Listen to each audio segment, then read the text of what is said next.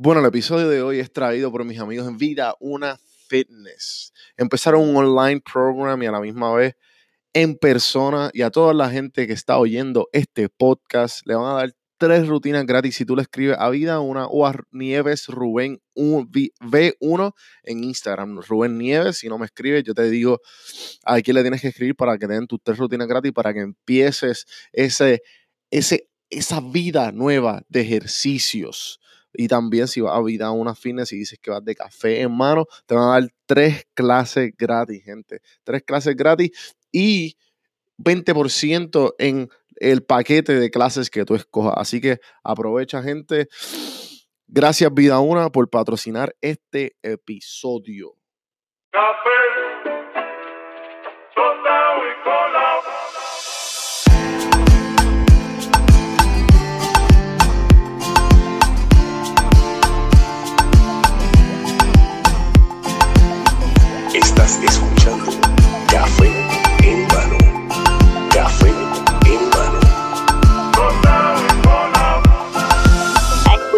podcast que está bien duro. Estás escuchando Café en mano. Así que vamos para adelante. Saludos cafeteros, bienvenidos a otro episodio de Café en Mano Podcast. Colado. Yo soy medio pitcher a veces, nada personal. Claro, todo el mundo, ¿sabe? Todo el mundo tiene sus vidas, todo el mundo tiene sus problemas, todo el mundo tiene sus cosas. Yo entiendo perfectamente. Yo tengo gente que no he dado follow up desde septiembre, le escribo otra vez y como que, ah, ¿verdad? ¿Sabes? ¿Cuándo es que vamos otra vez? ¿Sabes? Así yo creo que fue como que. yo a veces pienso, a mí a veces me pasa con, con, con ciertos tipos de compromisos, invitaciones a, a, a podcast, entrevistas así, que como que Ah. nos comunicamos. Y nunca es mala onda, es como que no comunicamos y siempre es como, vuelve a preguntar, mira, ¿y se puede? Y un día Sí. este cabrón va a decir, mira, cagate en tu vida, no hagamos un carajo. Pero, pero me gusta cuando las personas no lo cogen personal y dicen, ¿sabes qué? Cuando se pueda, se va a poder. Sí, sabes, sí. sin mucha presión. La- la- ¿no? la- o sea, lo- los planetas se van a alinear Claro. y va a ser, y va a ser nuestro, nuestro, nuestro momento. Sí, sí, mucho mejor. Pero, bueno, nada, este, pues más bien, eh, lo que, lo que, está- o sea, lo que estás haciendo le estás metiendo bien cabrón, estoy bien activo, yo te estoy me viendo. tú me presentaste. Dije, ¿qué Oski dije? Morales, no, no, o sea, estamos todavía aquí en el intro medio del garete. Ah. Go Sí, with the flow. exacto, dale, dale. Yo voy a tirar medio, o sea, de vez en cuando voy a tirar el izquierdazo o derechazo y pues tú tratas de esquivarlos pues, lo como puedas. Trata de esquivarlo. Uh, Son profundas. Dale, dale, Hay gente aquí que se ha puesto ahí, no me guste. Vamos a de- aquí. por, favor, no, por favor, no hablemos de política. Eh, entonces, gente, estamos aquí en Orange Cuts, eh, por si acaso. Y, y gracias a Miguel, los que me se dieron la cita aquí de entrevistar a, en la entrevista a Oski Morales. Entonces, Oski, cuéntanos, el intro es, ¿quién, o, quién Oski Morales? Cuéntame. Ok. Eh, la contestación más rápida es Oski Morales soy yo. Esa es la más, esa es la más Gracias, sincera gracias. y la más rápida. Ajá. La contestación larga es yo soy yo soy comediante, yo soy actor. Eh, yo soy una persona feliz, yo soy un ser humano y, y me gusta pasarla cabrón. Buenísimo, buenísimo. ¿Verdad? Este, es, somos- es que es- esa pregunta a veces es como que quién sube, pero uno usualmente tiene como que un Claro. backup question ahí que le, pero pues Soy una, una persona que trato de vivir la vida lo más feliz posible y soy So- muy afortunado. Pues a mí me gusta mucho tu trabajo, me gusta el trabajo que estás haciendo en las redes. También tú eres una de las personas, estaba hablando con, por acá estuvo Juan Bota. Ah, mi hermano. Y, y él dijo algo que a mí me como que me chocó, que él dijo, mano, es que si tú estás, el- el- la serie nueva del, del freelancer, en una salen como que, que sale él y que fue una audición y de momento sale Steven. Esteban Ruiz. Esteban Ruiz, ajá. Eh, y pues él- él- hablamos en el podcast de sobre cómo se, se parecen, como, que, ah, como que somos el mismo tipo, contratan el mismo Ah, tipo, pero diferente. Juan Bota, Esteban Ruiz y yo siempre hemos Y- caído él el dijo mismo... también Fernando Tarrazo. También. Fernando Terraza también como que cae ahí. Como sí. que es el mi- somos el somos la misma estatura, somos Sí, bien sí. similar todo. Ahí me da mucha risa. eh, o sea, yo, yo, yo llevo haciendo castings más de 10 años ya. Y yo he pasado por todo. Yo he pasado por ser el chamaquito nuevo en el casting. Que yo estoy ahí sentado, llevo tres horas esperando. Y de momento llega alguien reconocido de alguna escena teatral o algo y, y se cuela. Y tú estás como que, cabrón. que- y, y- y sabes que tengo un ensayo y los pasan. Yo pasé por ver eso a, a luego yo ser la persona que llego y me cuelo y veo a los chamaquitos mirándome mal. Es como que, me ha dicho, te, te, te falta. O sea, tienes, Claro, you claro. gotta pay your dues. Claro. Este, pero, Veterano aquí, tú sabes. pero me, me, me da mucha risa. Ahora, o- la actitud mía frente a los castings ha cambiado totalmente. Y ahora, por ejemplo, ahí me da, me da mucha alegría llegar a una audición y decir, ah, mira Juan Bota, mira a Esteban Ruiz, mira a Fernando Terrazo. Se convierte en como una cosa de... Como un bullying Pero- amistoso. Yo llego y les digo, mira, este cabrones se pueden ir para sus casas. Ya O sea, no, no- no pierdan el mío. tiempo. Yo acabo de llegar y me Sí, van a coger. sí, sí. Y es como un bullying amistoso. Pero siempre, o sea, eh, eh, nunca es nada personal. Es súper, súper de pana. Pero es verdad, Claro, Juan, claro. Juan, Esteban, Fernando y yo tenemos como... Acuérdate Ajá. que los castings es todo bien superficial, de cierta manera. Ajá, ajá, ajá. Y pues caemos bajo un cuerpo similar. ¿Cómo, cómo, eh, cómo, cómo es el proceso? O sea, ¿cómo, tú, ¿cómo empezaste en esto de los castings y de la vida teatral slash comedia? Eso fue una loquera total. Yo... A mí desde, desde chamaquito me gustan mucho las películas y muchas, muchas artes escénicas, pero nunca jamás lo había considerado como una opción de estudiar o desarrollarlo. Yo estudié en un colegio donde todos mis panas iban a ser o abogados o doctores o... A mí nunca, las artes nunca se me plantearon como una opción realística en la vida.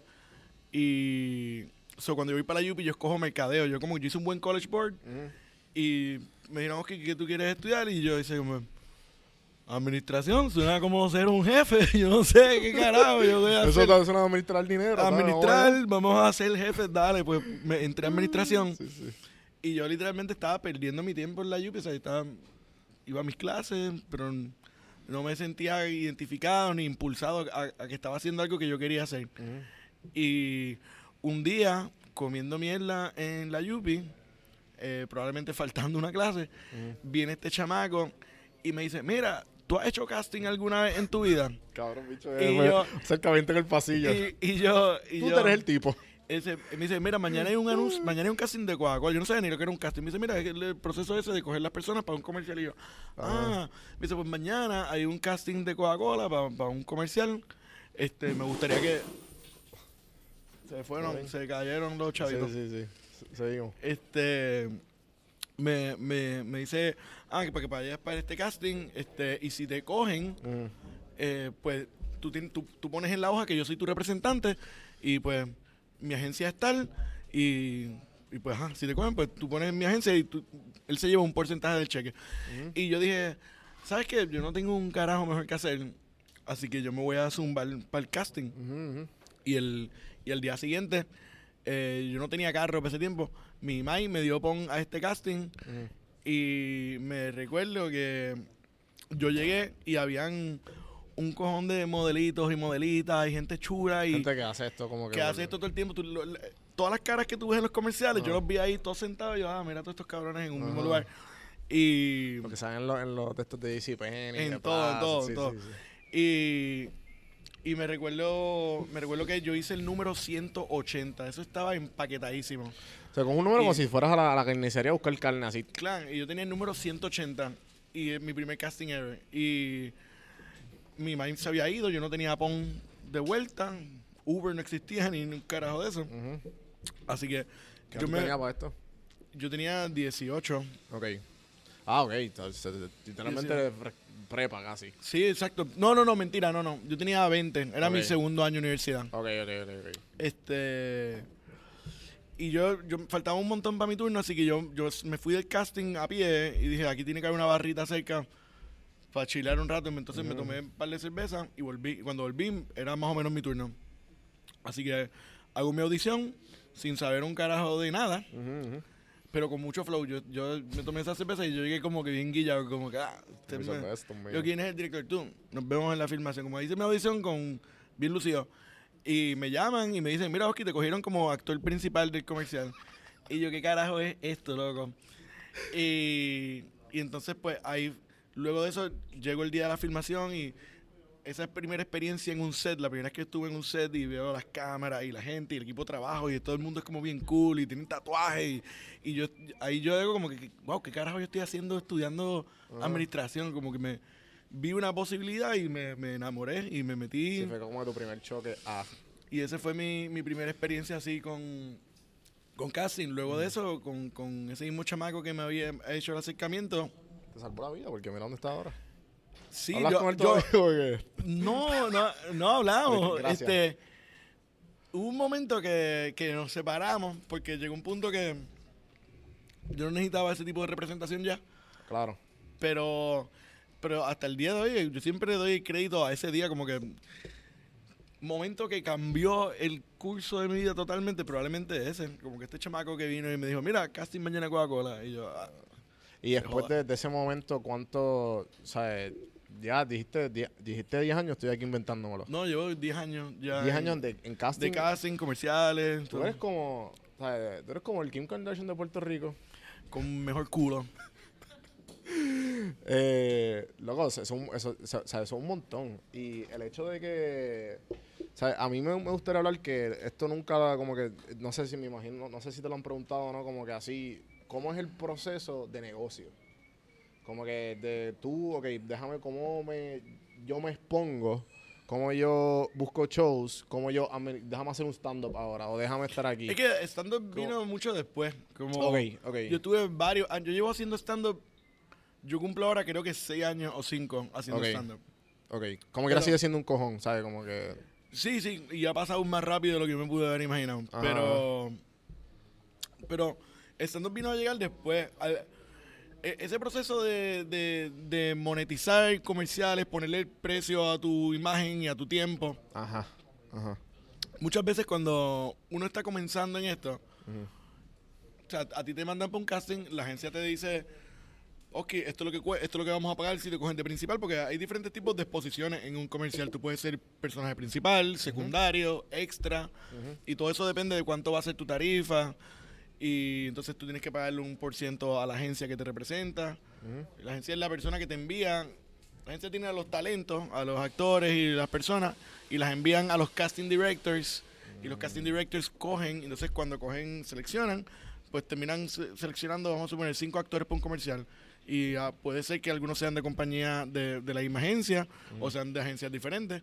Pero siempre eh, la gente que representa al talento utilizado en la filmación, pues esa persona cobra su parte por, por ¿verdad? ser la persona que representa, la persona que cuando el casting director dice, mira, tengo un anuncio de medalla, este necesito cinco muchachas y cuatro muchachos, y entonces pues ahí todas las agencias de talento envían a su talento para allá, los que ellos piensan que funcionan para eso, y así se va seleccionando. O sea que en cuestión de ne- ne- negociar como tal, la imagen mía y lo que cuesta mi trabajo, eso ha sido algo que ha sido más reciente. Eso empezó más con el stand-up y cuando empezó a ir bien con stand-up, porque también un proceso donde era simplemente hacer stand-up por hacerlo y por tripear y porque me estaba gustando. Ajá. Yo, yo el primer show que vi tuyo fue, este...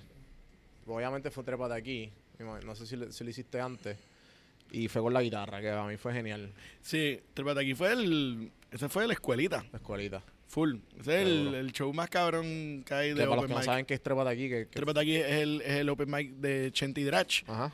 Estuvo aquí en el podcast. es seguramente el open mic más exitoso que se ha hecho en Puerto Rico y siempre cuando vuelven, lo que pasa es que ahora ellos están tan ocupados que tienen que coger unos breaks del show y pues cuando, cuando ellos regresan eso es un palo siempre. Por- Ahí fue que yo crecí y muchos otros comediantes que hoy día le meten ¿Por qué, por, por qué le dicen la, la escuelita? O tú le dices sea, yo tú- le digo la ¿por- ¿Por qué escuelita. le dicen la escuelita?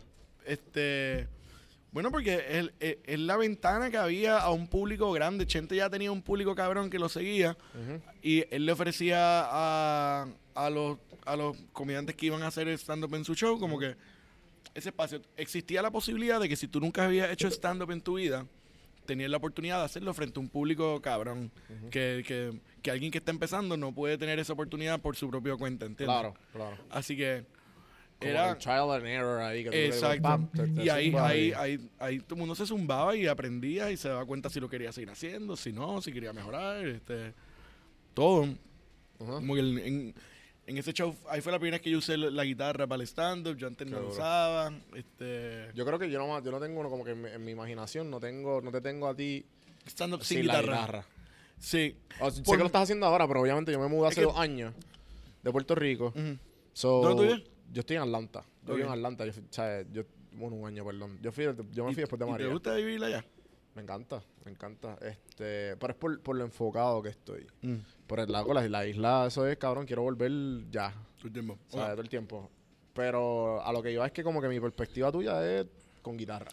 Sí, es que el, Y obviamente anuncio. que- O sea, por- lo de que lo que yo pasa- veo que te sigo en las redes. lo que pasa es que la cuando yo toco guitarra desde bien chamaquito Ok. y en high school yo llevaba la guitarra todos los días para la escuela y en, en, por ejemplo en, en el receso y cosas así yo siempre tocaba y mientras tocaba como que hablaba con mis panas mierda. y a veces salían como cosas cómicas y la idea de incorporar la música porque a mí siempre me encantó la música pero lo que pasa es que nunca lo perseguí profesionalmente. Así que cuando empiezo a hacer stand up eh, digo, coño, ¿y si traigo la guitarra y hago cuentos? La guitarra fue un palo en mi show. Yo- el primer show que hice con guitarra, tú- mucha gente dice, como, anda, para carajo, ¿qué es esto? Un comediante haciendo comedia con guitarra. Y fue tan, fue tan bueno para mí ese impulso de la guitarra que lo empecé a hacer así por un rato. Y de momento, de momento dice, espérate, hace tiempo que no hago stand-up sin la guitarra. Yo hasta empecé a dudar como que yo puedo hacer stand-up sin la Loco, guitarra. ¿y Y tú- estaba- eso? Mira, mi primo. estaba como que, wow, me, me encerré a lo mejor en algo. Ajá, ajá, mi primo, eh, eh, ¿sabes? Guitarrista. Y tocaba bajo y guitarra. Y pues le, le surgió la oportunidad del cielo de que ahora está tocando con Gozuna. Ah, Y él estuvo aquí en el podcast y lo entrevisté como que para, ¿sabes? Como que, cómo es esa vida, ¿entiendes? Y él dijo algo bien clave que como que me acuerda de eso, de que él dijo como que no, que pues yo siento que cuando yo, yo le dije, ¿cómo te sientes tú con millones de personas de estadios, llenando estadios en toda Latinoamérica, tocando guitarra? Y como que, hermano, es que cuando toco la guitarra todo se me va, como que todo ese nervios, todas esas cosas que tengo, como que, ¿sabes? Y tú que lo estás diciendo como que cuando- justamente cuando tuviste que hacer esa transición de hacia estando, te estaba acostumbrado a estando con guitarra, sí, sí. la transición a hacerlo sin guitarra, como que te puedes, Sí, porque ¿qué ya- puedes decir de eso? lo que pasa es que la... Yo veo yo también stand-up en mi mente existe desde hace tiempo. Yo veo stand-up desde bien chamaquito. p- Ok. Pero para mí stand-up era algo que hacían... Este... Eso era algo de Estados Unidos, ¿entiendes? Ajá, ajá, ajá, sí, yo no sí, sabía sí. de la existencia de stand-up en Puerto Rico y mucho menos, mucho menos una escena local de comediantes jóvenes metiéndolo. Para mí era. Yo, yo me crié viendo Comedy Central Presents y viendo estos cabrones hacer shows de una hora en un teatro hermoso. Y para mí eso era stand-up, como un show de una hora en un teatro. Yo terminé actuando en una serie web que se llamó La Agencia hace tiempo. Ah, yo la vi, yo la vi. ¿Tú Yo viste vi. La Agencia? Sí, sí, sí, sí, sí, sí, sí, Yo sí. terminé actuando en eso de... Que yo creo que todavía está. Sí, tú la- puedes, tú puedes, si tú la Sí, sí, buscas, sí, la sí. encuentras, sí, sí. Yo terminé actuando ahí eh, de chiripa, me, cae- me dieron un papel pequeño y filmamos y como que les gustó y me dijeron, mira, ok, te vamos a dar otro papel más significativo. Ok. Y entonces me hice bien pana del escritor y uno de los actores principales y resulta que ese corillo hacía stand-up aquí. Mm. Ellos me llevan a mí, a mí, al, al primer stand-up que yo veo en Puerto Rico de gente... de- y yo cuando veo eso, yo digo, anda para carajo, como que esto existe aquí, yo Sí, lo voy a meter. sí. So, después yo incorporo la guitarra y la guitarra es un palo y me enamoro de eso y está funcionando y se está llenando y la gente... La guitarra funciona como un, como un columpio porque la gente se calla porque quiere escuchar la guitarra y lo que voy a decir.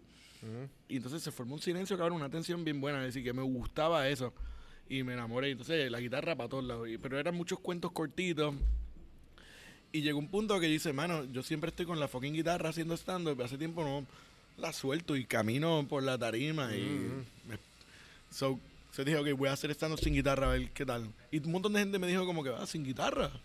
Yo, yo llegué ese día como que sin la guitarra y todo el mundo, mira, ¿y la guitarra? Y yo, ah, hoy voy a hacer stand-up sin guitarra. Y, Ajá. y la gente decía como, en verdad.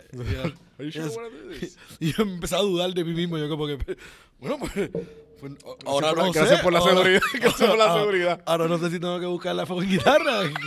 Cabrones, ¿qué, qué apoyo. Sí, sí, sí. Este, pero sí, eh, ya yo me siento bien suelto con, con So, ahora lo hiciste y pues... Sí, ahora la, la la- sigo por- trayendo. Ah, ok. Pero en verdad fue, fue algo bien bueno porque me de momento me sentí como en como que encerrado ahí, como que dije, ay, yo solamente soy gracioso si uso la guitarra. Es como los comediantes que son extremadamente gordos y como que son graciosos porque son gordos. Es funny que sí sea. Exacto. Sí, son y sí, Sí, me sentía como un, como un one trick pony con la guitarra. Ok, ok, Me sentía ok. como que esto es lo mío. No puedo hacer más nada.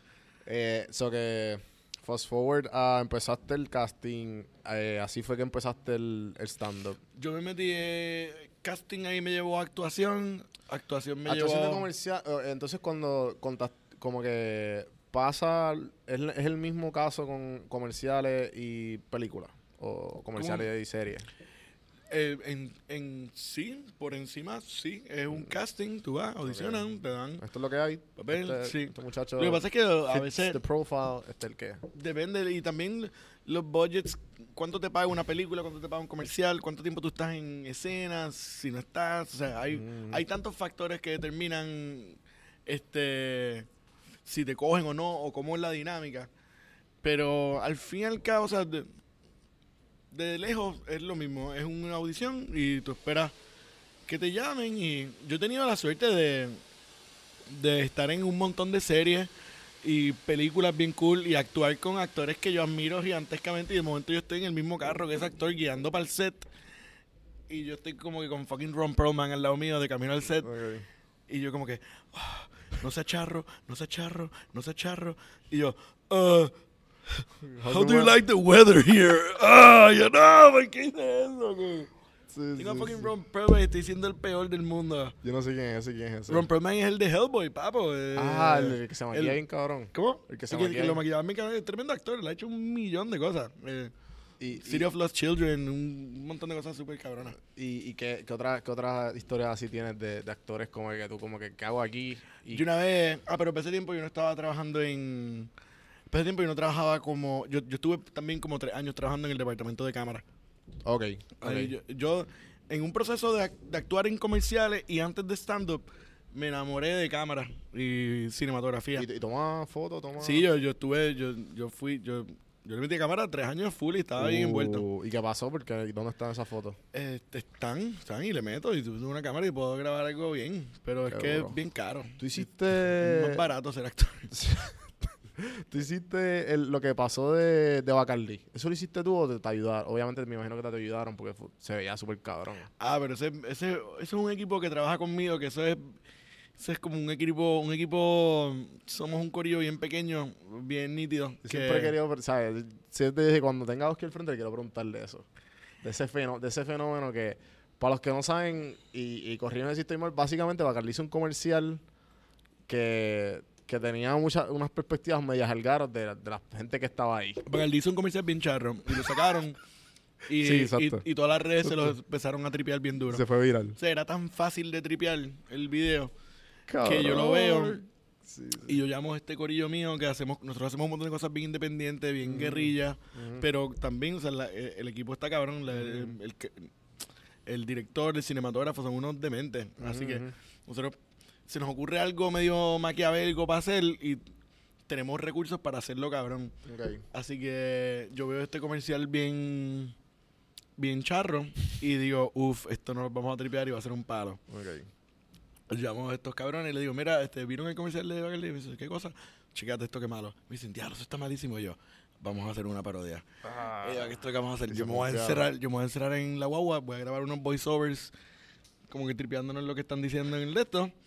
Y usamos imágenes de yo en una barra y que sigue Ajá. tripeando y los mezclamos todos juntos. Le ponemos música de nosotros para que no nos puedan tumbar ni nada. Y le ponemos Ajá. un logo inventado de nosotros. Y ya. Y fue un palo.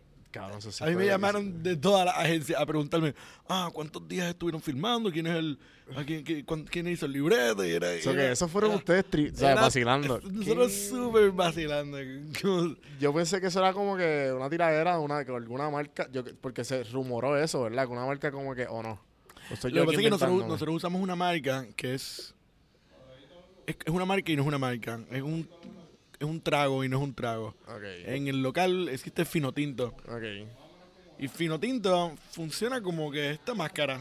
Para nosotros lo Ya usamos, veo. lo usamos como una máscara. Ya Mismo, veo, ya veo. Ah, pues esta es la marca. Porque no podemos usar el logo de, Ajá, claro. de, de una marca reconocida, nos lo tumban. ajá, ajá. So, nosotros utilizamos este logo y eso es lo más cabrón que nos pertenecía. No había manera de que nos tumbaran nuestro... Y nos fuimos trending así como número dos en Puerto Rico. Sí, sí. me Lo pusieron en las noticias, me- ahí me van de todos lados preguntándome, ¿qué es Fino Tinto? ¿Dónde es Fino Tinto? ¿Quién Ah. es Fino Tinto? Y yo como que, qué gracioso. Estoy bien pompeado. Estoy bien pompeado. sí, eso fue súper divertido. Qué duro, mano, me alegro. Eh, no, yo, yo- yo me lo disfruté bastante. Yo me lo disfruté bastante. Y o sea, fueron varios. La cuestión fue que fueron. Sí, porque el comercial original era largo y tenía como diferentes personajes. Sí, sí. Y nosotros nos eh, tripeamos diferentes personajes. Como sí, que sí, aprovechamos. Dijimos, ah, pues aquí hay, El tela, aquí, hay tela para, aquí hay tela para cortar. Sí, sí, sí. Eh, y otra, entonces, otra, alguna otra historia que, que tengas de. No sé si. Ah, te voy a contar otra de. Ok, yo. Para el tiempo que trabajé en cámara, también a veces trabajaba como asistente de producción. Ah, porque todo esta, eh, todas estas este, encuentros fueron no, no nada que ver con. Yo pensé que era extra. Fue con fue en los tres años que estuviste de cámara. No, no, no, no, no, no. no. O fue como que en. Esto está todo regado. Ok, O sea, ok, nosotros estamos hablando de, de mi transcurso en cine, pero Sí, regado sí, a través sí, de los años. Por ejemplo. Lo de Ron Perlman fue medio reciente. Y era yo con él. Él y yo teníamos líneas juntos, tú sabes. Qué duro. Era como era ocho, una- como ocho líneas con Ron Perlman, Ay, no, papi, tacho. o sea, yo, llegué con él al, Hollywood. yo llegué con él al set ya cuando estaba todo montado. Yo subo las escaleras, todo el mundo, hay como 200 extras. Y todo el mundo mirándome subiendo las escaleras con Ron Perlman, como, ah, ahí llegaron los actores. Yo, ah, ¿qué pasó? Sí, sí. Pero, pero eso es más reciente. Antes de eso, cuando yo trabajaba en cámara, a veces cogía guisos como asistente de producción. Y un- estábamos trabajando una película de Sandra Bullock que se llama Our Brand is Crisis. Ok. Se filmó en Puerto Rico. Y yo estaba trabajando en una escena con ellos, pero yo estaba de asistente de producción. Yo no estaba en la escena actuando ni nada. Y eran, estábamos filmando en una escuela en Viejo San Juan que tiene una vista bien cabrona al mar. Y estábamos cogiendo un break de 30 minutos en lo que cambiaban la cámara, yo no sé qué. Así que yo estoy en un pasillo de la escuela, disfrutándome mis 30 minutos de break, mirando el mar. Así como, van, bien, bien sereno. Y cuando miro, yo me da con mirar para atrás y está Sandra Bullock con su celular. Como que así, y yo, yo la veo y yo, uh, Sandra Bullock me va a tomar una foto. Como ya como que, yo, yo- déjame ponerme aquí bien natural, como que maybe el caption es Puerto Rican boy looking at the sea. The horizon. Tú sabes, yo, yo dije como que aquí estoy yo esperando mi foto para Y Instagram todo el mundo mira a Oski también. y es como que yo estoy, aquí- yo estoy esperando la foto para el Instagram de Sandra Bullock. Deja que la suba. Yo estoy aquí. Yo me quedo frisado así mirando el mar. Y de momento siento una mano. Y un tipo bien grande me dice, hey, Sandra's gonna take a picture. Y como que este tipo, Sandra envió a un chamaco a decirme a mí, salte que yo, what, ¿qué cojones? ¿Qué Sí, nivel sí. de fama Ah, que tú ah. Salte de mi tiro, salte de mi foto O sí. privada. Aquí en tu, tú que estás en tu break. Esta es mi memoria, la estás interrumpiendo. Exacto, como mala mía, es Sandra Bullock happening.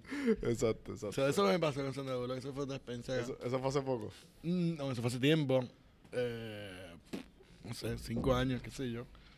Y entonces, este, cuando entraste al. Entonces, ¿qué, qué es lo más que te disfrutas hacer de todo eso?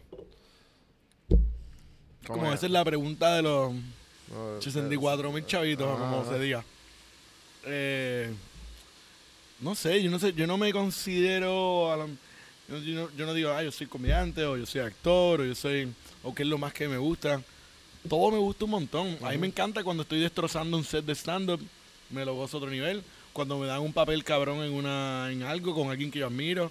Ahora mismo estoy ensayando por una obra de teatro, vuelvo al teatro hace tiempo, hace, hace como cuatro años que no hacía teatro y ten- estoy en una obra como uno de los papeles principales también, empezamos a ensayar hace poquito y estoy mega pompeado con eso también.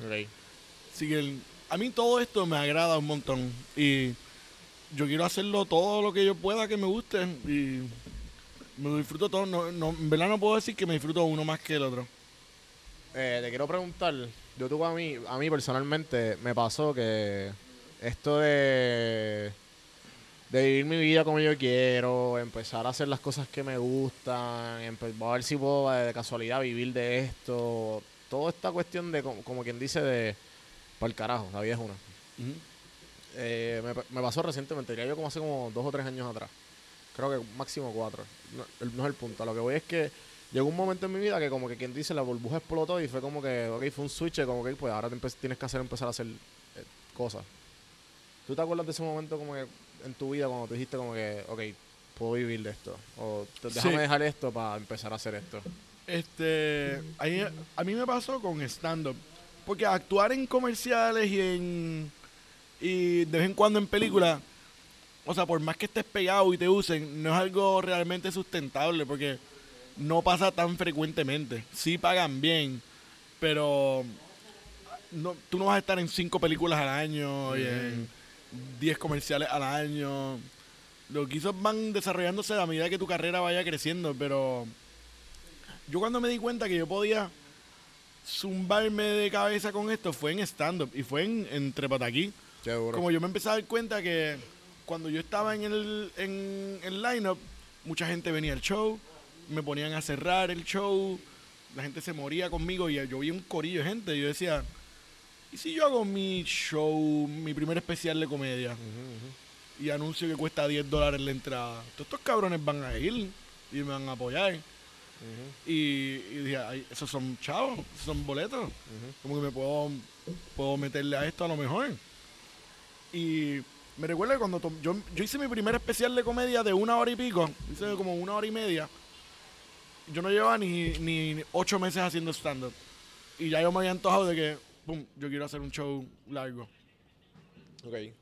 Y, y lo hice y yo me recuerdo que mucha gente, ah, sí, me recuerdo que mucha gente me dijo como que, Oski, pero tú acabas de empezar, maybe espera un ratito. Y yo como que, maybe tú no estás tan pompeado como yo. Como que, Sí, sí, sí. como yo lo veía en mi mente, ya estaba bien claro. Ya yo estaba pensando como lo que yo vi criándome viendo stand-up en Estados, o sea, en, en Comedy Center. Ajá, porque ajá. En mi mente ya estaba en el teatro con un show de una hora hace tiempo. Eh, Cabrón, cuando yo te digo el primera vez, eh, yo me acuerdo que tú sacaste esa guitarra, ¿verdad? Y, y a mí, me, a mí cuando chamaco, yo, yo soy igual que tú, yo me crié con, con Comedy Central. Y, y vi uno de los primeros de esos shows y, y, y vi a, a Dimitri Martin. Y yo, cabrón, ese tipo Ah, es ya, Dimitri ya. Martin boricua. Sí, sí, sí. Mucha Estaba gente, mucha... contigo, cabrón. Porque. ¿sabes? Yo, yo amé tu rutina, en verdad. ¿sabes? La, la primera vez que te vi. Chuck, gracias. No, no, en verdad, en verdad. Esas primeras fan. veces, esas primeras veces fueron súper importantes para yo coger la confianza. Este y mi, mi inspiración, Exacto, eso es lo mi que primera inspiración musical con stand-up eh, fue Zach Galifianakis. Uh, ¿Por qué hace, Zac- qué hace Zac? Zach Galifianakis, ¿Con el piano, eh? él hacía stand-up con piano, hacía una parte de su stand-up con piano. Ah, ok, Y él hacía algo bien similar a lo que yo hago con la guitarra, que él, él tocaba como unos Eh, acordes bonitos. tien- Tiene un nombre eso, como que cuando estás haciendo stand-up con música, ¿o no? Está bien, cabrón. ok, adelante. eh, Zack, él, él tocaba, porque Zack toca piano cabrón. Ok. So que él, él tocaba como unos acordes bonitos Ah, y mientras tocaba, encima de eso hacía unos cuentos ridículos. Y entonces el contraste, yo vi eso y dije, wow, esto está cabrón. ajá, ajá. Y dije, a lo mejor yo lo puedo hacer con la guitarra. Incluso yo llegué a hacer shows con piano también. Ay, Eh, verdad. Y estoy loco Qué por volverlo a hacer. Lo que pasa es que el piano es una mierda estar cargándolo. Sí, sí, Como para sí, mí. Si, si hay un piano en el lugar, Duro, pues, pues, porque usar eh, claro, eh, pues. Exacto, pero yo prefiero llegar a un lugar con una guitarra liviana, fácil. Sí, sí, ¿sabes? sí. Y te ves más cool, parece un rockero. Pacho, pero, pero el flow de stand-up con piano, porque yo también toco piano desde bien chamaco. Y, y, ajá, y me muero por hacer un show con piano. Pero. Pero no, lo has hecho. poco. Lo hice una vez hace tiempo entre Pataquí. Una vez que Chente estaba de viaje y me pusieron a mí a ser host. Ah, ¿verdad? Cabrón, este, tú le abriste el show a Chente en par de estados, ¿verdad? Sí, yo me fui con él al principio del Radical a Fuego Tour. Mm, y como, y, y entonces esa, esa, esa, ese, ese cambio de experiencia de como que haciendo stand-up aquí hasta el stand-up allá.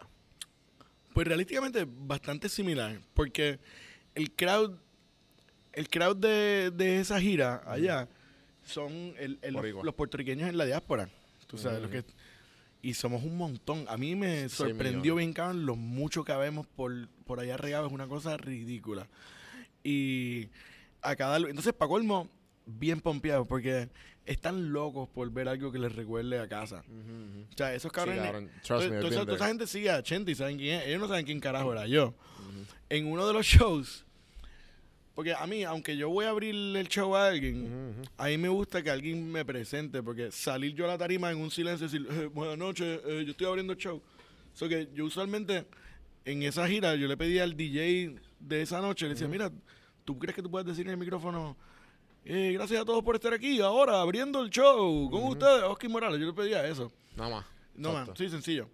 Entonces, me recuerdo que en uno de los shows en Filadelfia no había el DJ no tenía otro micrófono. El micrófono que teníamos era el que estaba. Es el que hay. Y, el, y no había alguien para treparse a presentarme o decir Ajá, nada. ajá. Y yo literalmente salí, saludé al público y dije, y ahora con ustedes, abriendo el Radical a Fuego Tour, Oski Morales. Y me quedo parado y digo, ese soy yo. Y empecé a autopresentarme. Qué duro, qué duro. Pero, pero bien divertido. El público puertorriqueño fuera de Puerto Rico está bien pompeado para ver algo. Ajá. Tienen una nostalgia puertorriqueña bien cabrona. Y, o sea, lo de nunca. Allá yo estaba filmando autógrafos. Allá, allá gente estaba, fírmame esta camisa del tour, No por favor. Y yo como que, yo filmando mi firma de los cheques. Yo como, "Wow, Ok. yo nunca firmo un carajo acá. O sea, sí, sí, sí, sí. puertorriqueños acá están locos. o sea. mano. No, este, yo estoy allá y definitivamente la comunidad, yo estoy en Atlanta y, y la comunidad boricua eh, es bien unida, es bien unida. Como que todo el mundo, es como aquí, como que este sentimiento de como que todo el mundo se conoce y en todos los estados es como que es, está, ¿me entiendes? Como que eh, todo el mundo se va a buscar, por eso es que se pegan, dicen lo de las calles, hicieron las calles este año allá. Sí, y, exacto. ¿sabes? En Miami hacen las calles también. Hicieron las calles en Miami, Orlando, Dallas. Bicho, eh, están haciendo las calles en tantos sitios. Sí, sí. Hay calles en el Loco. Igual que lo y pagan, cobran entrada también, ¿entiendes? Como que. Claro, están guisando. Hello. Wow, yo no sabía eso. Yo sabía que es Miami, pero en la fiesta de. Orlando. Puerto y Rico, Dallas. Y Georgia se hacen en, en. Loco, son 6 millones de boricuas. Que ya sobrepasó la cantidad de boricuas que hay aquí que Que afuera. allá. Sí, sí, sí. Hay más boricuas fuera de Puerto Rico Este que. podcast mayormente ¿sabes? son bori- bori- boricuas de la diáspora. Yo tengo un, un boricua que me escribe de Japón. Y dice, cabrón, gracias, me, tú me acuerdas que por si está escuchando esto Julio, creo que es Julio, Julio, gracias. Ah, Julio, Eh, coño, hermano. Eh, En Japón, loco, ¿qué ¿cómo tú se haces en? Japón? Iba a loco? decir algo en Japón, pero no me sé nada. Konnichiwa. Konnichiwa. Creo que dije algo bien. No, eso está mal. Yo creo que eso es una palabra mala en Ah, Japón. yo sé decir Porque la gracias. gente que ¿Cómo se dice gracias? Eh, hi, no. No, cabrón. Estás viendo que mucho anime. Yo veo un montón de anime. Sí, sí, Dra- Dragon Ball Z te lo queda. Arigato. Mmm, Arigato. Mr. Roboto. Ahí está. Ahí está. Oh, yo la canto en karaoke, esa canción me encanta. Es verdad. Sí, Oye, full. ¿verdad? Entonces, este. El karaoke, el karaoke, ¿qué, qué pasó con Celebrate? ¿Eso murió? Celebrate murió. Ya, lo que. Celebrate estaba en un momento frágil cuando. María lo descojonó. Y ya recuperarse después de eso se intentó, yo creo, pero too late. Ahora mismo no sé qué pasa. Yo creo que no han hecho nada con el espacio. No estoy O sea, seguro. que sé, sé que ahora estás en, ¿qué, en... ¿Cuál es Ahora- el show que tienes ahora los martes? Ahora yo todos los martes tengo eh, mi propio open mic. Se llama el Santurce Comedy Club. Y es en Latido, que es en la Fernández Junco. Eh, Santurce. Ok. Eh, es un show, un, un formato de stand-up. Yo soy el host. eh, hay siete comediantes por noche. Yo los presento. Yo abro el show. Hago stand-up entre medio. Cool, cool. Es una ventana para que gente que con experiencia vaya a practicar. Para que gente que nunca lo haya hecho vaya y se zumbe. Y, hermano, ha estado corriendo súper bien. Empezamos en septiembre. Eso ya llevamos un cojón de shows. vi. No he este, podido ir todavía. Está súper, estoy bien contento. El, eh, ayer hubo show y estuvo bien cabrón de lleno. Se nos está dando muy bien. Estamos, hemos ido creando un público que ese es el reto. Como que uno se em- emprende a hacer un show como este y tú tienes que ir creando un público y que sigan viniendo y que sigan viniendo y que vengan más gente y gente nueva. Y ese es el primer reto que uno quiere eh, conquistar en Pero cuanto has visto, a montar. has visto el crecimiento. Y he visto el crecimiento y ahora ve- veo como ya tenemos un público que se zumba. Como que antes de cada show ya hay 70 boletos vendidos. Y o sea, ya es un show que se está empezando a correr. No voy a decir solo porque le metemos mucha mano a la publicidad y cuantas otras cosas para lograrlo. Pero, Ajá, ajá. pero eh, ya tenemos un público nice que... Eso que me, me siento bien contento que se pudo dar. Porque este era un proyecto que yo quería hacer. Ujú, ujú. Porque como comediante tener mi propio show donde yo estoy de host me da otra otra dinámica para seguir creciendo y seguir aprendiendo y, y mantenerme. Si yo tengo un show semanal, Claro. tengo esa puya ahí constante de mantenerme en práctica. Sí, como que, el, el- como tú dijiste, la escuelita, al fin y al cabo, de ahí puede evolucionar. O sea, yo escucho mucho podcast de comediantes, de ¿sabes? gringo y, y obviamente Mazacote, que todo, yo creo que todo borico es como que, ok, pues, lo escuchan o está en su, en su, en su podcast app, whatever. Pero, o sea, sé que pues de la escuelita pues sale el, sé, la meta es seguir practicando hasta saber que funciona y lograr hacer el show. Sí, es más, tú sabes, yo Y obviamente yo estoy vi- aquí eh, eh, de lo que he consumido, de lo que no, porque no, Claro. lo, no lo he experimentado, claro. de la yo yo toda mi toda mi juventud sí joven todavía pero toda mi chamaquites yo vi, yo vi stand up a la que empecé a hacer stand up he dejado de ver stand up ¿Por qué?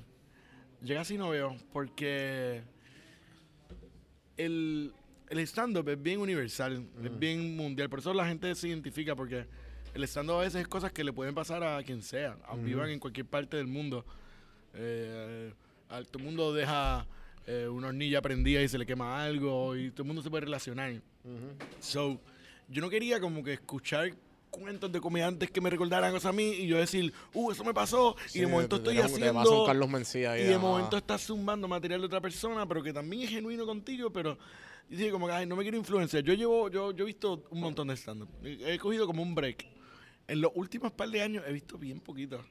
Sí, que como que has, de alguna manera u otra, has soltado lo que tú tienes, tus experiencias propias y las has acoplado allá a la fórmula que tú sabes de, de Claro. hacer chistes, escribir. Y estoy bien pendiente a mi día a día, así es que yo me preparo, yo como que soy un tipo bien atento. ¿Qué- y, y- y usando esa atención, como que tienes algún, algún, algún hábito, o mejor, antes de los hábitos, como que un proceso creativo que te ayude como que a, a formar el show de, de los martes. Pues yo antes, cuando estaba empezando, yo me sentaba en mi cuarto y decía, ok, hoy voy a escribir stand-up, voy a escribir comedia por dos horas. Y apagaba todo, se prendía las luces del cuarto, pero apagaba el televisor, la música y decía, ok, vamos a escribir comedia. Y poco a poco me fui dando cuenta que esa no era mi manera. Yo empecé a darme cuenta que la vida te da todo el material que tú necesitas todos los días. Es cuestión de perspectiva, es cuestión de escuchar, es cuestión de estar pendiente, de apuntar cuando pasen cosas. Y fue bien bonito cuando empecé a soltar la presión de escribir algo y empecé a simplemente vivir y escuchar y estar pendiente como que ya no me pongo ni tanta presión en, en- en cuestión de como que, ah, no he escrito o tengo que escribir. Ahora estoy como que relax, loco. Pendiente, escucha. It's gonna come. Sí, sí, este... Hay algo lindo en poder soltar un poco eso, porque en verdad me siento bien cómodo. Como que es el... Yo tengo una ventaja como comediante y es que a mí me encanta. Y el- O sea, que, te- que pre- obviamente prefieres, de lo que me has dicho, te escuchas mucho más apasionado hablar de la comedia que, que hablar de actuación. bueno, es, soy- es igual, es otro, podríamos irnos en ese roto también un rato, pero... Ok. No, no, claro, este, a mí... Lo que pasa es que es lo más que actuación es un poco más difícil. Qué sé yo, hay gente que diría, no, está, eh, de, de tener taller. Porque actuación tú dependes a lo mejor de, de un corillo de filmación o de un grupo de, de teatro y ensayos.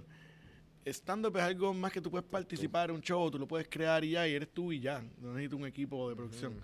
Yo si tuviese la oportunidad de estar actuando en cuanto a cortometraje y película hubiera, yo me pongo para todo. Claro, yo leo el libreto y soy una mierda, pues, cheo, pero, pero me apunto. O sea, y, y me lo gozo bien cabrón también. Lo que pasa es que sí. son menos experiencias. Un poco más limitado. Entonces, este, ¿qué, qué retos has tenido? De- mencionaste específicamente los de ahora, los del Santurce Comedy Club. De, obviamente el reto de vender para... el- me imagino que la meta es vivir de eso 100%. ¿Qué, ¿Qué retos como que has tenido en el camino? Y no tiene que ser, pues, obviamente, de Santurce, sino que pues, si quieres decir uno que te ha marcado más adelante. Pues fíjate, este. Yo creo que los retos que se tienen con. o que yo he tenido con stand-up. son los mismos que puede tener alguien con cualquier otra carrera. Este. Hay momentos de frustración, hay momentos donde uno dice como que ah, me queda a mí algo aquí todavía. Eh, ¿Cómo yo voy a poder seguir siendo relevante por tanto tiempo? Como que uno a veces piensa como que ya, a lo mejor hasta aquí llegué. Y a mí me pasó una vez, yo, yo cogí un break como de seis meses o más de stand-up. Y me recuerdo que volver a stand-up después de eso fue como que... Fue como parecido a lo de hacerle stand-up sin la guitarra por primera vez después de un tiempo. Era como que, ay, yo no sé si me queda. Es como que el, el reto constante es, es lo, seguir confiando en ti mismo. Uno tiene que trabajar la confianza como si fuese un músculo. Y, y creer en ti y no dudar, porque el- uno siempre es el primero que va a dudar de uno mismo. Tú eres el obstáculo más grande que tú te vas a encontrar en tu camino, eres tú mismo. Y a medida que tú puedas eh, entender eso y, y creer más y de verdad creértelo, si tú no te lo crees, no te lo va a creer nadie. Eso tú te lo tienes Sí, que sí, creer. Sí. Y Eh, eh, es la misma mierda que dicen como que, bueno, si tú la amas a ella, pero no te amas a ti. Esa- Como cuando estás en el primer breakup. hay algo, Sí, hay sí. algo así, hay algo Sí, así. Sí, sí, sí. Amate a ti y después empieza a venderte. Empieza por a amar las cosas. Tú tienes que creerte tu, tu, Ajá, tu ajá. viaje full. Sí, sí. Si no, nadie te lo va a creer. Cabrón, y si tú me puedes creer, yo- tú eres ya más de, ya contigo entre los triple dígitos de las personas que se han sentado conmigo a hablar. hablar en ¿Cómo, cómo? podcast, entre los triple dígitos. Más O sea de que son 100 personas más de ya. 100 personas. Y... Tú eres 101, como los dálmatas. Cabrón, tú eres el 101. ¿En verdad? No, bicho, tú eres el 100. Pero vas a ser el Uh. 101 porque, Porque mañana va a ser la de 100. él, Soy 101 como los dálmatas. ya. Está bueno. Me gustó, me gustó. Eh, voy a poner un tema de Dálmata en la foto, gente. No. Súper cabrón, lo puedes hacer. Eh, so que, cabrón, y, eso, y eso es una de las cosas que yo he visto, loco. El hecho de que todo el mundo eh, tiene más o menos, no importa el nicho de donde lo esté como que preguntando, tienen el nicho de, cabrón, yo creo en mí, no importa qué. Y los que no crean en mí, pues, o sea, mala de ellos. Y, y sinceramente, como que de, eso se trata. Y eso es lo que, pues, obviamente, uno, yo en, específico, como que me he perdido a moldear a, la- a lo que yo quiero, a lo que, al norte que yo quiero llegar. Y pues, definitivamente, si no creo en mí, no, no voy a ningún lado. Así que, mano, este, no me puedo imaginar. No me puedo imaginar en, en tu caso que te estás. Yo estoy grabando, estoy dando play y estoy dando record y suelto, ¿sabes? Está el video.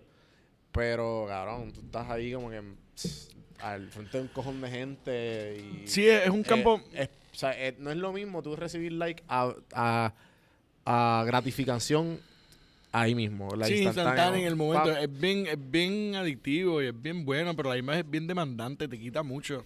Tú tienes que estar, sales ahí a- en la cara de todo el mundo con... A veces hay gente borracha que no le importa un carajo el show y tú tienes que batallar con eso y estás como que... "Ah". Es, es jodón, pero es lo que yo escogí hacer y no lo cambiaría. Me, me, me encanta, no me puedo imaginar si no hubiera ido a ese primer casting aquel día que Qué carajo bueno. estaría yo haciendo con mi vida. So que ya va, este... Si tú llegarías a hablarle a Loski de, de ese día del casting, que tú, le, que tú, lo- que tú lo pudieras decir. Ese, a ese Oski del primer Si día tuvieras una máquina del tiempo y nos veíamos en ese viaje.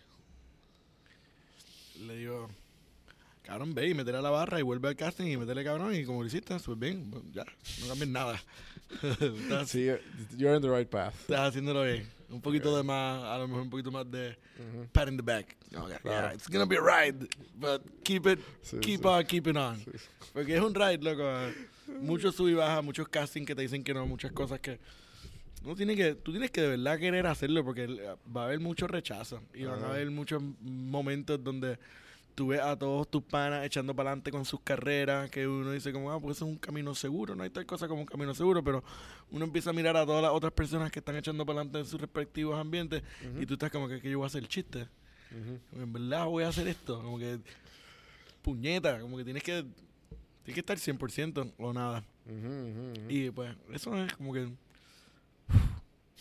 fuerte papo, pero no me yo creo que el miedo a estar encerrado en una oficina me, me ha impulsado hasta donde yo estoy. Cabrón, eso es lo que, eso es el yo tengo, que... yo tengo que, que vivir mí haciendo lo que me gusta.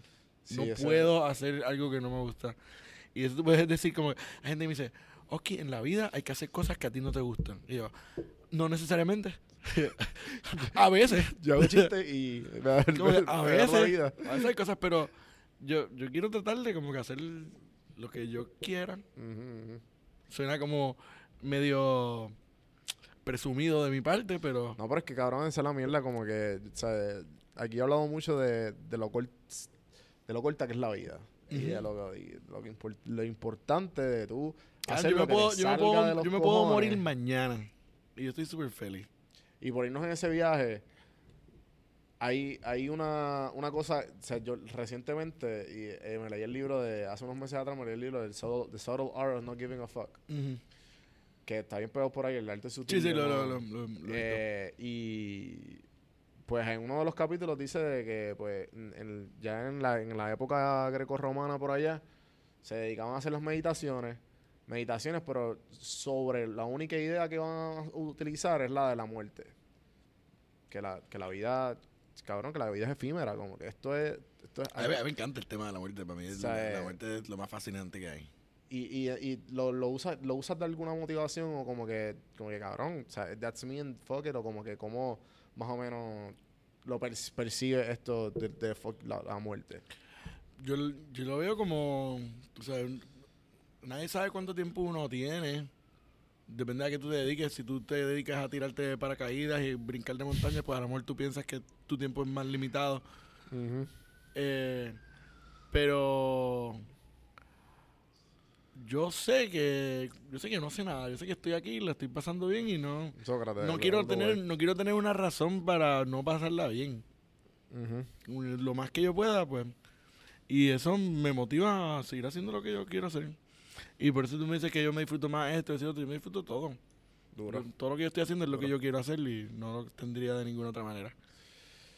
Mano, en verdad, eh, me llegaste a decir, eh, lo, ¿te funciona las dos horas o, o llegaste como que a arreglar lo de la, ok, voy a hacer comedia en dos horas y lo de Ah, no ya, no, ya yo no hago eso. No, ya nunca me siento como que ya lo, Yo, el, usar cabrón, la si fórmula tuviese de mi- absorber. mis notes, mi, mi, mi teléfono, el- la aplicación de los notes, Ajá. tú- yo, yo, pasas así, eso, yo Sí, apunto un montón sí. de cosas. Yo estoy todo el tiempo, yo puedo estar hablando contigo en un jangueo Y y de momento rápido. Digo, ma- te- literalmente digo, dame un break, mala mía. Y, no sé, y tengo que apuntar con detalle y decir, y tú estás ahí como, ¿qué pasó? Y yo, perdón, perdón. Sí, porque a mí- Y, estoy, y esto es, eso soy yo siendo un comediante responsable. Porque a- a- lo que yo hago es que yo después cuando me voy a preparar para mi show, yo miro mis notes y yo, esto está bueno, esto es una mierda, estoy Qué borracho duro. aquí, esto está borracho, esto está bueno, esto es una mierda, esto es una mierda. Anda, pa, no tengo suficiente para el show. Ah, Y como que, y me, pero, relax, respiro y vivo y pendiente. Ya. Ese es el modo operandi que te ha funcionado hasta Mi hoy modo día. operandi es ese ahora mismo. Qué duro. O sea, si lo vaya a cambiar de aquí a un rato, pues no sé, a lo mejor. Pero por el momento es el que estoy usando. Es que me gusta y es el menos estrés que me da. Me siento como bien relax. Ok, o sea, a tu, a tu manera y a tu, a tu tiempo. y a Todo el mundo tendrá su proceso. Sí, sí, sí. Pero el mío, ese. So, mano, ya estamos acabando. Te voy a hacer las últimas tres preguntas que le hago a todo el mundo. Yo Y nunca me- he visto el podcast, así que no sé. Eh, ¿Son las cada- mismas preguntas? Sí, son las mismas. pre- A las últimas tres preguntas son las, las Misma- mismas a todos. Y todos Qué me han dicho. que nunca lo he visto, así que Eh, es una sorpresa de verdad. Sí, qué bueno, me alegro. Pero, o sea, la primera es: ¿qué serie o película le ha sacado algún tipo de enseñanza? ¿Perdón? ¿Qué serie o película le ha sacado algún tipo de enseñanza? Boom, súper fácil. La primera película que a mí me impactó realmente se llama eh, La Ciudad de Dios. Es una película brasilera, City of God. ¿Nunca la has visto? He escuchado City of God, pero City of God es de las películas más cabronas que existen. Eh, es viejísima, ¿verdad? No tanto, es como 2000... Ok, pues no. No, No, es como, es como 2002 estoy hablando una mierda. cabrón. o algo así. Por ahí, no es tan vieja. Pero fue la primera película que yo fui al cine como que a ver una película. Eso fue en Fine Arts, cuando Fine Arts era el, el miel de Fine Arts. Ajá. Este, y yo recuerdo que yo vi esa película y fue la primera vez que yo vi una película que yo digo, "Ca- yo no entiendo si yo lo que yo vi fue un documental o si una película, como que... que- y, y esa película me hizo a mí enamorarme a lo mejor de, del arte del cine y lo que el cine puede ser, porque el cine puede ser una mierda. El cine es una ventana abierta. El cine puede ser el- la película más mierda, más charra, más insignificante del mundo. Pero el cine también puede ser una cosa súper importante para la humanidad, para, para todo. Y pues esa película a mí me hizo ver eso. Es bien violenta, es muy buena. Eh, la pongo en la lista definitivamente. Loco, ve City of God ahorita. Eh, la segunda pregunta, ¿qué es este qué libro le regalaría a tu hijo o hija? ¿Qué libro le regalaría a mi hijo o a mi hija? Sí. Hmm. Buena pregunta. La Biblia. Ok. ¿Está en serio? Estoy tripeando full. eh, Chicos, es que yo estoy en mi yo- este, estoy trabajando mucho a 5, ¿verdad? Y pues también estoy allá afuera y he tenido muchas en- muchos encuentros religiosos que yo, ca- ¿en serio tú estás pensando así? O sea, la que se sienta justamente al lado, qué bueno que no hablan español. O sea, el loco de que ella va a Bible Studies los sábados Uf. Y cree en la, en la super pro abortion. No, no, y yo como que me tiré un par de comentarios medio ateos y como que, Juan, what did you say? Y yo, no, no. No, no, no, no hay problema con eso. O sea, yo respeto todo. Claro. No, Este, yo igual, pero. Pues ajá, sabes qué, continúa. mira, hay una obrita de, es una obra bien sencilla, bien corta, pero a mí me fascina. eh, se llama La vida es sueño de Calderón de la Barca. Ok. Eh, no la, sé leí si en la- en high school, pero no me acuerdo nada. Acho, es bellísima, es bien corta, es bien bonita. Y trata de como que, ¿verdad? La- ¿Qué es la vida? Ah. Muy buena. Eh, tengo que releerla. Eh, entonces, la última. Vamos a poner que tuvieras a alguien en cuarto año de tu círculo de amistad. Perdón, perdón, ¿qué cosa? alguien en cuarto año, saliendo de high school. Si yo veo a un chamaco saliendo ajá. Pero está en tu círculo, ya sea sobrino, primo, Ah, hermano. Boom, boom. Y te dice, Oski, o sea, te, te pide consejos para, para, para la vida. ¿Qué tú le dirías? Es que, es que este consejo suena como uno bien mierda. es, es parecido a lo de decir, haz lo que te haga feliz, haz lo que sepas hacer bien. Porque, o sea, en verdad, es como el, es, es el consejo mierda ese que todo el mundo te diría. Este, a lo mejor un mejor consejo es decir, aprende chino. Mm. Chino se van a quedar con todo. Este- Classic. Pero, eh, mira, a mí me cogió de sorpresa lo que terminó pasando con mi vida. Yo, yo no puedo decirle a alguien, eh, vete para la Yupi y ojalá que un tipo te invite para un casting de Coca-Cola, tú sabes. Yo no, yo no le puedo decir Vete eso. al pasillo, que ahí fue que me Ahí encontraron. fue a lo que mejor. pasó, a lo mejor te cogen a lo ahí mejor en también, ese como pasillo. Ese es el pasillo que... Ajá. O sea, yo no puedo decirle eso a alguien. Pero a lo mejor sí puedo decirle a las personas que. Que, se, que sean bien atentos con lo que a uno le gusta. Porque a veces a uno le gustan cosas y no se da ni cuenta que te gustan o no le prestas la atención suficiente. como O piensas que algo que te gusta lo ves como un imposible. Dices como, no, no, esto, esto me gusta, pero esto no, no voy a vivir de esto. Como. Yo diría como, sé bien atento con lo que, lo que te llama la atención. Como que el- puede ser la cosa más mínima y la cosa más tonta. Y si te llama la atención y por alguna razón lo haces, eh, y, y busca qué tú puedes hacer con eso. Cómo vivir la vida, ¿verdad? Mano, ha sido un placer. Este, Súper, mano. Al fin se dio. Al fin se dio.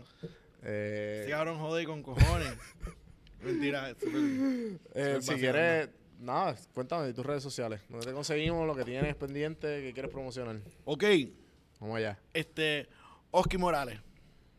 En todos lados. Así, ya. Ok, así. ya. Sí, Oski Morales, Instagram, Facebook. No vayan al este, show del martes. no vayan, es un show bien malo. No, mentira, super vayan a... eh, Por incluso favor. tenemos una página también del show de Santurce Comedy Club, at Santurce Comedy Club en Facebook o Instagram. Eh, show en los martes, puertas abren a las 8 y media, show comienza a las 9 y media, terminamos antes de las 11 y media y, y está bien cabrón y, y nada, sigan mi página que yo hago muchas cosas bien chulas. Sigan a Oski. Eh, gente, pues a mí obviamente me pueden conseguir donjuandelcampo.com, lo rediré directamente a mi Instagram. Si no, links.donjuandelcampo.com para salir aquí. Links, así estamos. Y ahí va a, dejar, va a estar todo donde, puedes conseguir el podcast y todos los auspiciadores, todos los que han dado las gracias aquí a, a, a. Y tú no sabías esto. Y si te, por favor, no me vas a quedar mal. Ahora mismo, si te entretuvimos, tú das screenshot y nos tagueas a mí y a Oski, vas a GIF en Instagram, pones podcast o café y sale mi carita, un GIF, café en mano. ¿Tú tienes, tú tienes, Más de un millón de views. Obligado. ¿tú tienes, ¿tú tienes carita propia en GIF? Sí. Yo quiero carita propia en GIF. Podemos hablarlo. Lo hablamos. hablarlo. Yo quiero carita. Te voy a decir una cosa. Te voy a decir algo. Ah, ¿A que tú no sabes cómo se llamaban Wisin y Yandel antes de ser famosos? yo sé que Yandel es con dos L. Mm, ¿Tú no sabes cómo se llamaban antes de ser famosos? No. Por teléfono. Oski Morales, gente, gracias por darle play. Así que acabamos el episodio con eso, gente. Oye, oye, gracias por escuchar este episodio y además de taguearnos al invitado y taguearme a mí y el screenshot del episodio, acuérdate usar el GIF usando podcast o café, usando mi carita y compartiéndolo. Acuérdate que ahora está el merch de café en mano y de PR sin filtro disponible en PR, prsinfiltro.com slash tienda. Ahí van a estar todas las camisas, todo, todo lo recaudado en este, en este merch es directamente invertido, reinvertido en el podcast para mejorar la calidad día a día y por, para poco a poco seguir mejorando, gente. Así que no te olvides de aportar con tu granito de arena. Si te, estamos, si te estoy entreteniendo, si te estoy enseñando algo, si te estás disfrutando esto, acuérdate, prsinfiltro.com slash tienda. Gracias, gente.